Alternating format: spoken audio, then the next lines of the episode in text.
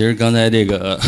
吴老师这么夸我，我其实坐有点坐立不安。其实这个就是挺挺怕别人这么夸的，呃，因为我觉得我们做的事情其实真的挺普通的，呃，而且呃，我们片子当中大家看到了，我们这部电影的一个 slogan 是“择一事终一生”，但是其实我个人。这个职业转换挺多的，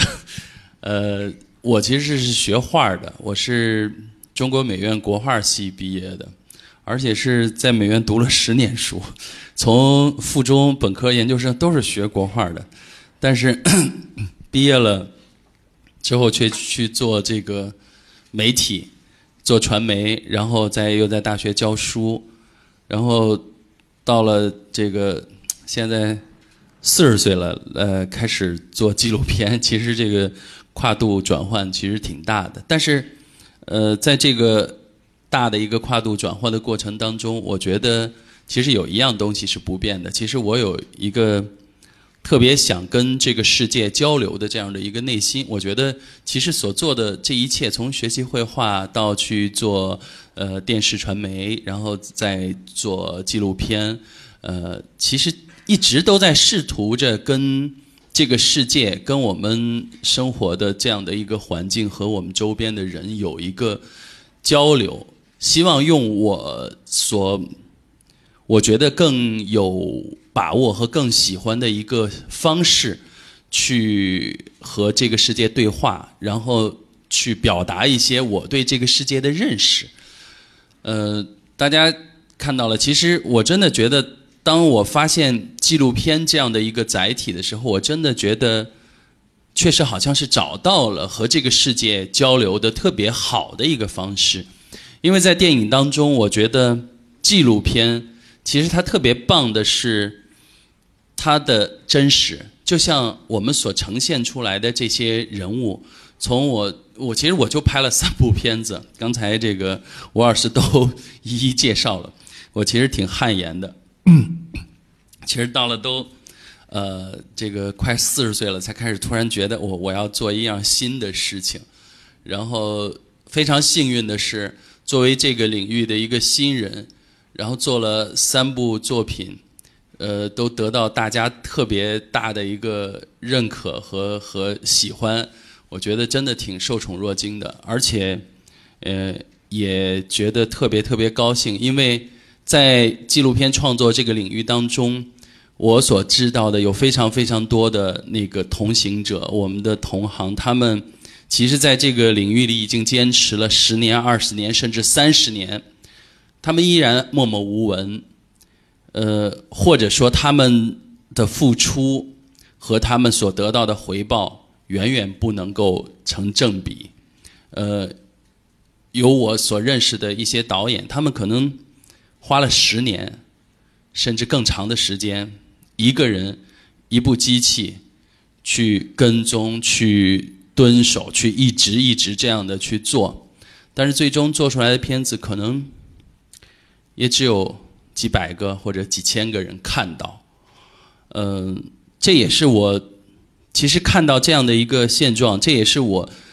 觉得我下定决心，我想要去做的很重要的一件事。我希望记录电影，它能够真正的让更多的人看到，它应该堂堂正正的走进电影院。因为我们大家 如果了解电影人都会知道，电影从它出生的那一天开始，它的第一部和观众见面的片子就是记录电影，《火车进站》。从这个卢米埃尔兄弟他们发明这个电影开始，其实我们最早看到的。就是一个火车冲着我们开过来，大家都哇都很神，觉得这是一个神奇。那其实都是最真实的一个东西。但是随着商业电影越来越多的类型电影的这样的出现和更多的这样的 一个电影工业的推动之后，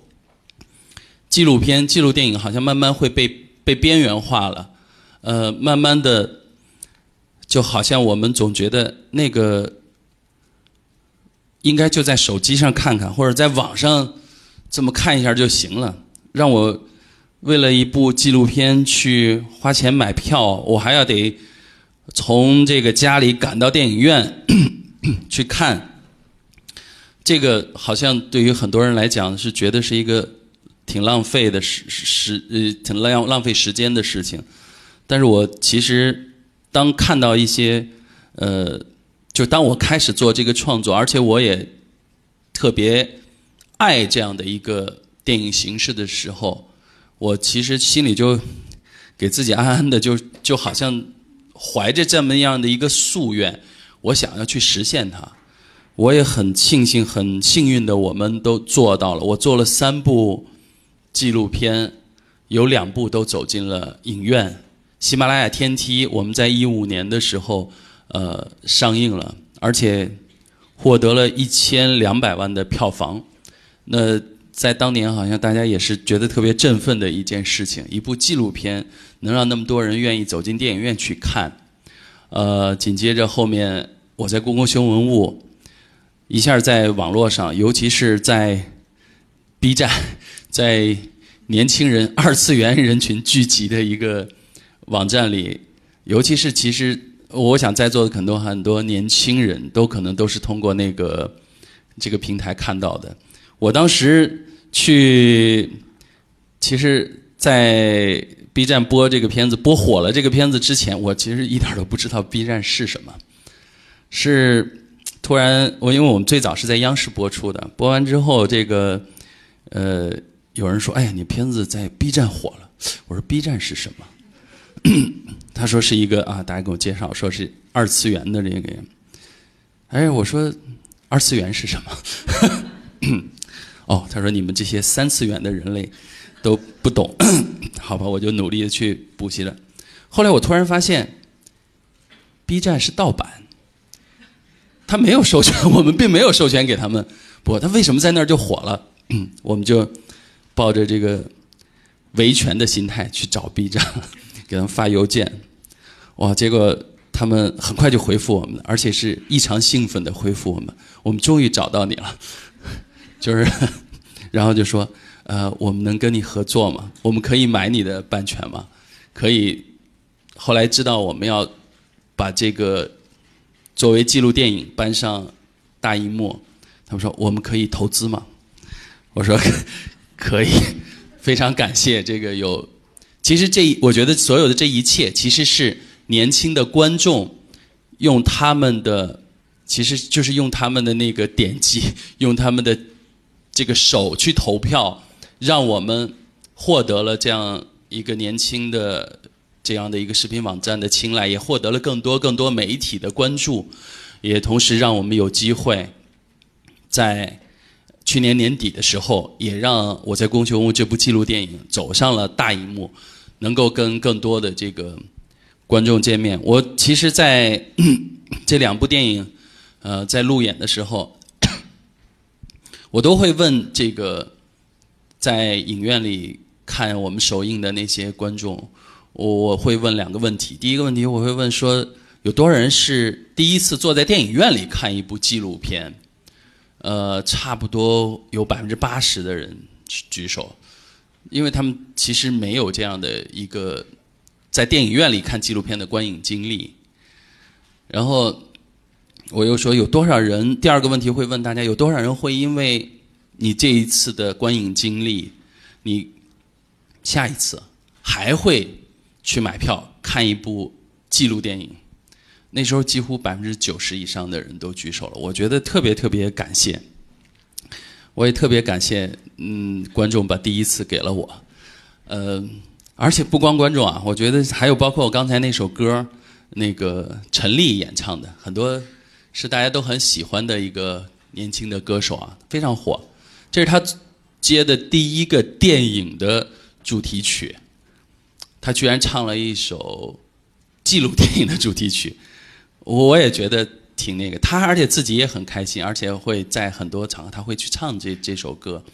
我也觉得特别特别高兴。其实我也知道，其实这那么多人，包括呃我们的那个。词作者姚谦老师，那其实那个词写的真的特别特别的好，和我们这个片子的那个情感特别特别的贴。他也是在为第一次为一个纪录电影来写歌，然后来做音乐监制。我我知道他们第一次给的不是我，第一次是给的我们所做的这件事情，这个是我特别特别感谢的。包括在座的各位能够来，我觉得今天也特别惭愧的是，这个我既不是作家，更不是名作家，结果还参加的这个是名作家这个什么 讲坛，我就觉得特别。就是再加上吴老师这么一一通赞扬，一通这个溢美之词，我就就真的特别不自在，很紧张。其实虽然我自己也做过主持人，做过这个呃电视传统媒体，但是就好反好像反倒我真正去做纪录片创作了。作为一个创作者，在面对公众的时候，就远不像自己之前在公共媒体的时候那么。反倒我我反倒会更紧张了，或者更那个时候我也不知道我之前做电视的时候那种自信哪儿来的，反倒是现在越来越不自信了。面对大家的时候，这种不自信可能真的是来源觉得我们在做的这个事情，我们心里是期盼着有更多的人喜欢他、支持他，但是其实心里是特别没底的，因为这真的是一个特别特别。已经被定位为一个特别特别小众的这样的一个电影类型，而我们在努力的想让它变成更被大众接受的这样的这样的类型，但是现在至少让我们挺受宠若惊的是，我们看到了这样的一个希望，所以我觉得接下来我就会更坚定的、更矢志不渝的要去做这件事情了。呃，所以在这儿也。顺便提前跟大家透露一下，我们的新片已经开拍了有半年了。呃，其实，在去年呃这个电影上映的时候，我们前期调研已经做了一年了。呃，我们会一直就是这个新的片子会拍一年的时间，拍到今年年底，拍到过年的时间，还还会中间还会来香港拍摄。呃，也还是会延续着一个。关于传统的老的手艺和当下生活的关系，其实我在这儿也想跟大家介绍。我们其实，在拍 我在拍这几部片子的时候，我其实真没有去给这些片子一些赋予它什么样的意义。比如说，这个呃，我在公修文物最后的这个“择一时，终一生”这话，其实是我们电影发行的时候。那个负责发行的这个公司猫眼儿，他们的年轻人，九零后的年轻人给我们提出来的 slogan，其实我自己在创作的时候，我还真没想到过所谓匠人精神这事儿。其实好像是因为我们片子播了之后，突然有一天这个李克强总理提到的匠人工匠精神，哇，大家好像一下媒体就这个工匠精神成了一个特别火热的词儿，而且。就我们成了一个突然哎，发现这是一个代表，我们就成了“工匠精神”这个词儿的一个代表了。其实我在这儿想跟大家说的是，想跟大家汇报的是，我其实，在创作的时候，我心里特别特别朴素的就一个想法，我只是想告诉大家，这个世界上有一群人是这样活着的。这个我觉得是我从创作第一部纪录片开始。包括今后一直做下去，开始我都觉得这是我想要去呈现给大家的，所以我特别喜欢的是我所说的这个里面“生命质感”这这个词。其实我想呈现的是，告诉大家，因为一个纪录片创作者，他所能做到的是用我的眼睛，用我们的摄影机，去帮助观众看到。你可能不太有机会看到的，在这个世界上，在同一个跟你在同一个空间里，有这样一群人，他们是这样活着的。其实这样的一种呈现，这样一种生命质感的呈现，其实它更会像一面镜子，可能会让观众在这面镜子当中映射到自己。因为即使你没有那么去过，但是可能你心里。你会觉得，你你的某一个特别特别有趣的、特别特别的点，可能刚好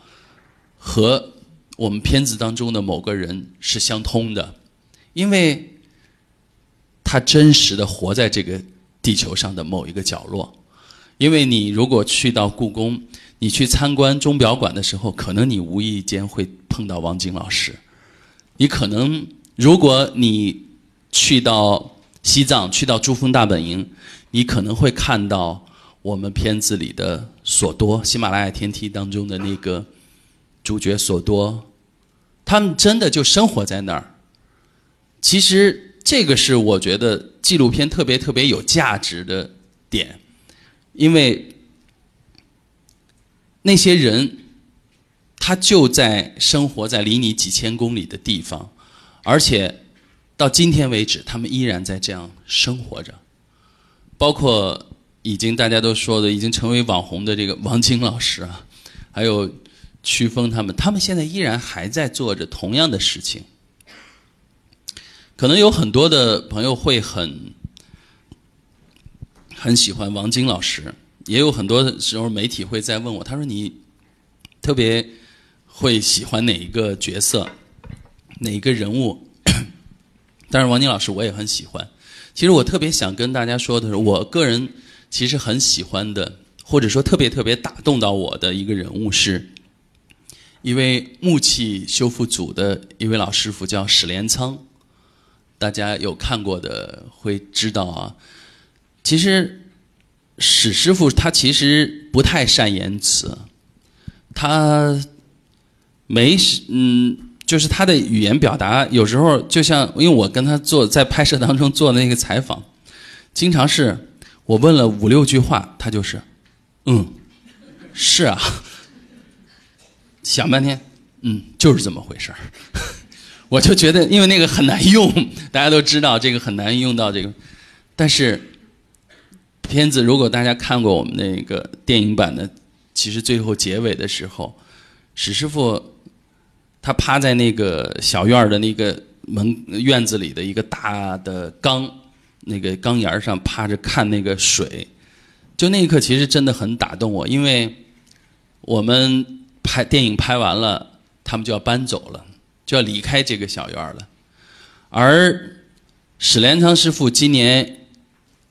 今年已经六十岁了，他今年已经退休了。就是当此刻在说这话，他已经退休，但是他又返聘回来了。他告诉我，他三岁的时候就在这个小院里逛了，因为他的父亲那时候就在这个木器组，他的父亲是河北这个当地有名的一个木匠，当时故宫博物院。那时候成立这个修复组的时候，木器修复组的时候，就是从民间去寻找那些特别手艺高超的木匠，然后他父亲就被招进来了，然后就带着一家老小，而且那个时候故宫其实挺挺幸运的，他们可以在故宫里边就是靠着那个这个这个这个这个边上，这个叫北叫角楼边上。搭着一些平房，他们就住在故宫里。那时候史师傅就三岁，他就会转到这个小院里来找他爸爸，然后他就说，那个时候就经常挨屋串，就是会找他爸，然后还有那些叔叔大爷们，就他，你你想象一下，一个三岁的孩子，他觉得我就是生在，就是我就是生在这个地方的。我我所有的生活，我从出生开始就跟这个院儿有关系，就跟这个到今天他退休了。其实我能够特别特别感受到的是，其实这一切已经长到他的肉里了。这不是他，其实我我我在想，这其实我们从一种宿命的这个想法，这其实都不是他的选择，其实这是他的命。我觉得那一刻的时候就特别特别触动我，好像他的出生就是他的整个这一生就是为了这事儿这么存在，他也没觉得这事儿有多么多么的伟大光荣。要没有我们这个片子拍，没有这个片子火，我想这辈子也没人没有更多的人知道史连仓是谁，或者说他做的，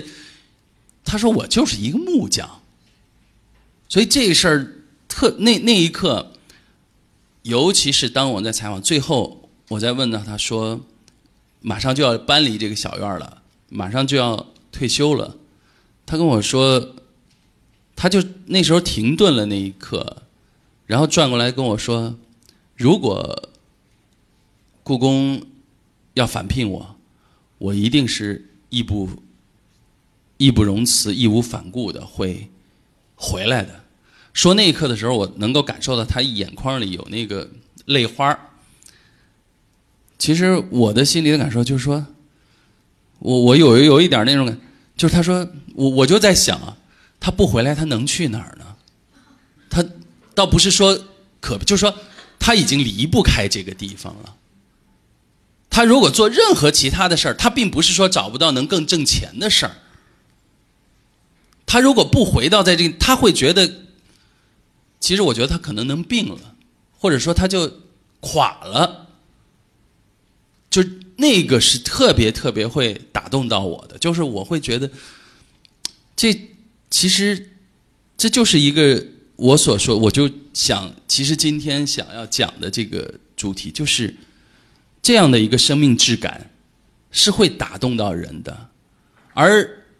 这也是。作为一个纪录片创作者的，我觉得我们的职责所在，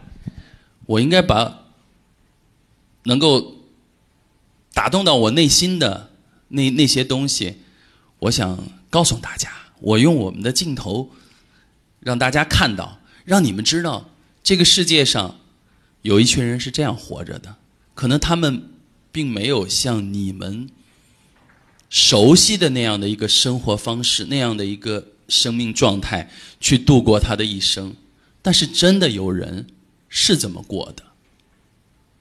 如果你没看到，你可能不相信这有人是这样过的。但是纪录片它会告诉你，真真实实的这个世界上是有人这样度过他的一生的。其实这是我特别想。告诉大家的，包括之前拍《喜马拉雅天梯》那些藏族的年轻的小伙子，高山向导。大家都知道，攀登珠峰从有商业登山以后，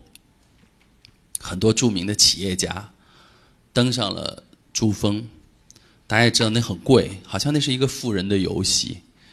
呃，当然也有一些我所认识的，其实不是那么简单，有些。人他可能也不是很有钱，但是他愿意攒了很久的钱，愿意去花这几十万，我想完成一个登上珠峰的夙愿。但是我们的镜头所关注到的是，如果没有那些年轻的藏族的高山向导为这些商业登山者铺路、搭帐篷、修绳索、背氧气瓶，是没有。那些商业登山者是永远不可能去完成他们的夙愿的。但是如果我们没有去拍摄这些，有多少人会知道那些二十岁、十七八岁的藏族的小伙子、藏族的姑娘是这样的去度过他们的一生的？而这样的一种选择，甚至其实我也想回过头来想，这个选择。有多大的程度是主动选择，又有多大程度是被动选择？或者就包括他们面对生活，我们在做纪录片拍摄，其实会让我在创作过程当中也会有很多的思考。其实甚至有时候会去思考，我们常说的一句话是“性格决定命运”，但是我经常会反过来思考，有多少性格是命运所决定的呢？因为他的命运造就了他今天的性格。其实这个其实是挺有意思的一个可以去想和思考的话题。甚至我因为我会想的很多，因为可能是因为是一个我是一个呃内心情感比较敏感的人，然后所以才会选择这样的一个创作的方式，想要去跟大家。呈现和交流。我甚至会想，在珠峰里，就是在攀登珠峰，每年四五月份这两个月的登山季的时候，呃，除了这些登山队员、这些高山向导和这些商业登山者要聚集到这儿来，还有一群人也要聚集到，就是周边的那些牧民。这是他们一年当中唯一一次哇，可以赚到外地人钱的时候。他们会带着他们的牦牛来帮助这些登山的队伍，帮助他们驮一些装备，包括他们的那个就是有发电机啊，甚至是就是他们吃的用的。因为从呃海拔五千二的大本营到海拔六千五的前进营地，这个过程当中是牛能够走到的最高的一个路程。因为重一些重的给养都必须要有牦牛把把它们驮上去，因为这个时候他们会给这些牦牛工一些现金，这些现金其实也没多少钱，就大概我所了解就几千块钱，但是这几千块钱可能就是那，因为他们就是附近就是珠峰脚下附近村子里的藏民牧民，他们这几千块钱可能就是这他这一个家庭一年当中需要去。外面买一些东西，比如说要买一些日用品的，所有的钱就要靠这两个月赚到。而这个时候，四月到五月刚刚过了，因为西藏的冬季在珠峰脚下那个冬季是漫长的，刚刚过了冬天，那个在海拔四五千米的时候，那个冬天是没有一丁点儿绿色的。大家知道吗？就是在西藏的这个高原，而那个时候是牦牛最瘦的时候。其实那些牧民他很心疼他的牛，这些牛其实是是他这一年当中，就春天是其实他刚度过了一个寒冷的，就是饲料匮乏的这样一个冬季。那些牦牛其实是最弱的时候，但是他却要干这一年当中最重的活儿。而且在这个过程当中，牛可能会掉到冰缝里去。那个冰缝掉下去的时候，牛会卡在那个地方，不会马上死掉。大家在喜马拉雅天梯那个片子里会看到，那个牦牛的眼睛特别的清澈，它会看着你，甚至牛还会流泪。我想大家一定能够想见牛和它的主人的关系。那些主人他只能看，因为你不可能把它拉上来，不可能救上这个这个这个牦牛来。而还有除了这个有可能掉到冰，还有在这个过程当中有可能会天暖起来之后，有的冰会松动，有的石头啊冰啊会。掉下来，人的反应会更快一些。牛人可能会跳开，牛没有办法。牛有时候会被砸中，就会也会受伤或者是死去。其实这个时候，我我当时在讲，这其实这都是在片子里没有的故事。今天我其实很想跟大家分分享的是。呃，我们在拍摄当中，我个人的一些感受，其实是幕后的一些故事。一我在跟有的朋友讲这些的时候，有的人会说，它的主人太残忍了。大家觉得它主人残忍吗？其实，这又是我刚刚讲了，这是他一年当中能够赚到这个现金的唯一的机会。而这个现金与他的家庭、与他身后的妻子、孩子、父母那么多人来讲，其实是他们这一年的最重要的一个收入。呃，今天讲的好像有点伤感啊，但是我觉得这个其实是我很想分享的。我觉得，因为。呃，这个 主办方跟我讲定题目，包括大家很多人在谈到我们片子，就会想到工匠精神、匠人精神的时候，我们定这题。但是我其实很想讲的是生命质感这个词，而不是 匠人精神。其实我觉得每个人都在用力的活着，包括在座的各位，包括我，我们都在挺用力的活着，都在挺努力的活着。因为每一个人都知道我们面对生活的不易，所以。可能我要做的事情还是那句话，我希望大家知道，在这个世界上，有一些人是这样活着的。这可能是我特别特别想告诉大家的。但是这句话可能没法作为一个题目，但是这是我最想跟大家说的。谢谢。